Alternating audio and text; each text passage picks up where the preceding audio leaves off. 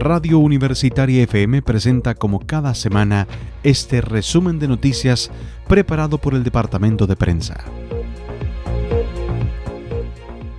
En un nuevo balance sanitario, el Cereme de Salud Alejandro García puntualizó un importante aumento de brotes de COVID de origen familiar y social en nuestra zona.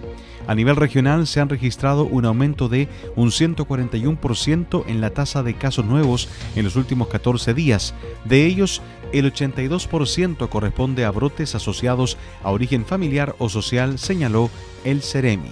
En esa misma línea, la autoridad sanitaria enfatizó en la importancia del autocuidado, reiterando el llamado a la responsabilidad de la población, depende de nosotros evitar que continúe el alza de contagios y la propagación del virus. Por eso es fundamental testearse ante la presencia de algún síntoma asociado al COVID-19 y sobre todo completar los esquemas de vacunación y la dosis de refuerzo, señaló el Ceremi García. Respecto a los anuncios de cambio de fase, este sábado 6 de noviembre a las 5 de la mañana, la comuna de Comarbalá retrocederá a paso 3 de preparación. La comuna de Comarbalá presenta un aumento de un 500% en la tasa de casos nuevos en los últimos 14 días y una positividad actual de un 2,9%, señaló la autoridad sanitaria. El Senado anunció esta semana que el próximo martes 9 de noviembre se citará a una sesión especial en la Cámara Alta para votar el proyecto por el cuarto retiro de los fondos de las AFP. Cabe recordar que la iniciativa fue despachada en general por la Comisión de Constitución y ahora se discutirá en sala. Esta instancia se llevará a cabo el próximo martes entre las 9 y las 13.30 horas con el fin de discutir la idea de legislar. Durante esta semana no se llegó a acuerdo recién hasta el jueves para poner esta iniciativa en tabla. Fuentes del Congreso indicaron que el problema de fondo fue que los senadores no lograron aunar posiciones en torno al orden de votación de los proyectos de cuartos retiros e indulto a los presos del denominado estallido social. Sin embargo, el Senado determinó este martes que este último proyecto pasará a la Comisión de Constitución, por lo que el camino se habría despejado para debatir únicamente el martes 9 el cuarto rescate de fondos de las AFP.